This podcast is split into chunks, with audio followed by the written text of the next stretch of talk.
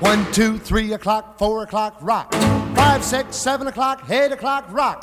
Nine, ten, eleven o'clock, twelve o'clock, rock. We're gonna rock around the clock tonight. Put your glad rags on.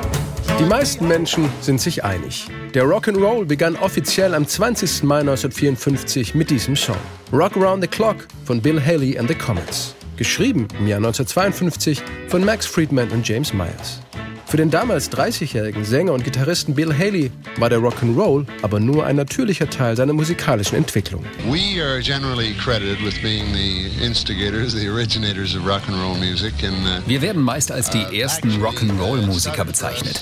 Bei uns hat das so in den Jahren 1949, 1950 begonnen. Damals hatte ich eine Country and Western Band, aber zu meiner Lieblingsmusik gehörte eben auch Rhythm and Blues.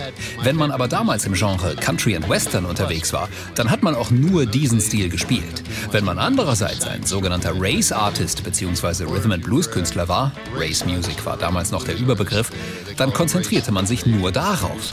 Aber weil wir es nicht besser wussten und weil es unser Wunsch war, waren wir die einzige Country and Western Band, die auch begann Rhythm and Blues zu spielen.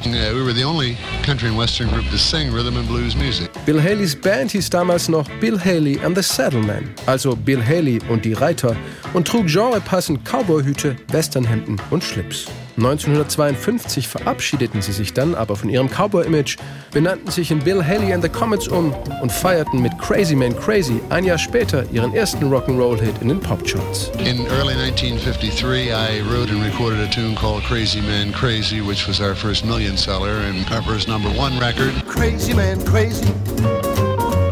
Crazy man, crazy. Weil für Crazy Man Crazy damals Rock'n'Roll als Stilbegriff noch nicht existierte, bezeichnete man Bill Haleys Mix aus Country und Rhythm and Blues einfach als Haley Sound oder Bill Haley Style. Trotz seiner Erfolge wechselte er 1952 zu Decca Records, weil seine alte Plattenfirma sich sträubte, mit Rock Around the Clock eine weitere R&B-Nummer zu veröffentlichen.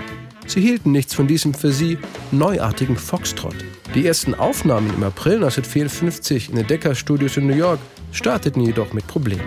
Kaum jemand glaubte deshalb daran, dass ausgerechnet Rock Around the Clock zum Hit werden würde, erinnert sich der etatmäßige The Comet-Schlagzeuger Dick Richards. We recorded it as the B-side of, uh, of our first record session. Wir haben die Nummer als B-Seite unserer ersten Decker-Session eingespielt. Die A-Seite war 13 Women and Only One Man in Town. Well,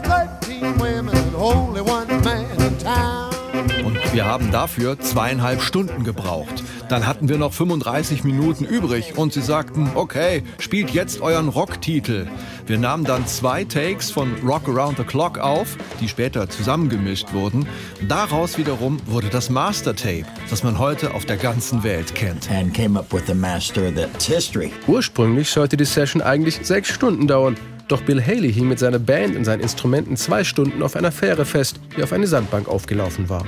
Für Schlagzeuger Dick Richards, der verhindert war, sprang der Studiodrummer Billy Gussek ein. Da aber auch Bill Haleys Leadgitarrist Art Ryerson an diesem Tag für eine andere Session gebucht war, griffen Bill Haley und the Comets kurzfristig auf Danny Cedrone zurück. Als die Zeit drängte, schlug die Band vor, dass Danny einfach ein Gitarrensolo spielen sollte, das er früher schon einmal für eine unbekannte Aufnahme des Bill Haley-Songs Rock the Joint verwendet hatte.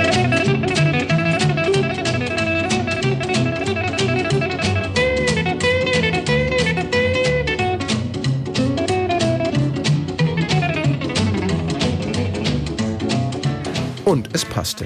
Das Gitarrensolo wird zu einem der typischen Erkennungsmerkmale von Rock Around the Clock.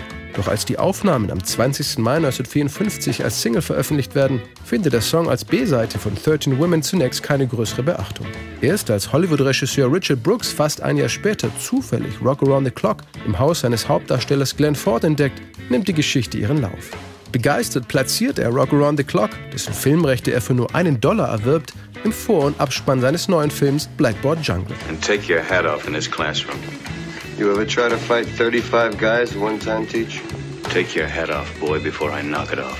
Der Blockbuster über eine Schülerrevolte gegen überkommene Autoritäten wird 1955 zum weltweiten Erfolg und macht Rock Around the Clock zum Hit.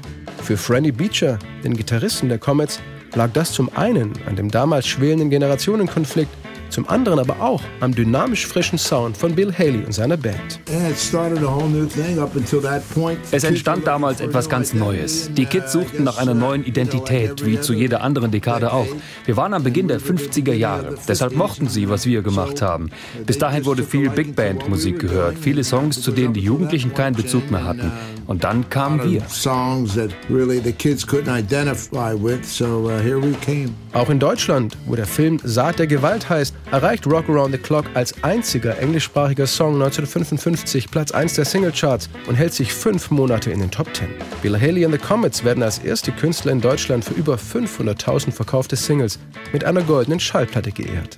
Bis heute ist Rock Around the Clock in den Top 5 der erfolgreichsten Singles aller Zeiten.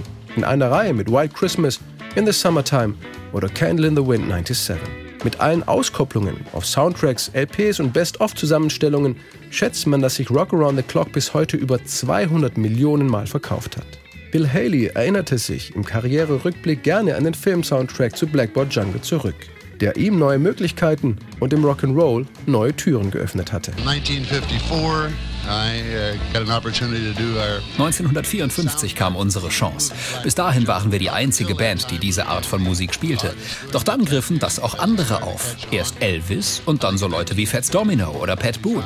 Der Rest ist Geschichte. Elvis joined the race with us and then along came Fats Domino, Pat Boone and you pretty well know the story. One, two, three o'clock, four o'clock, rock. Five, six, seven o'clock, eight o'clock, rock.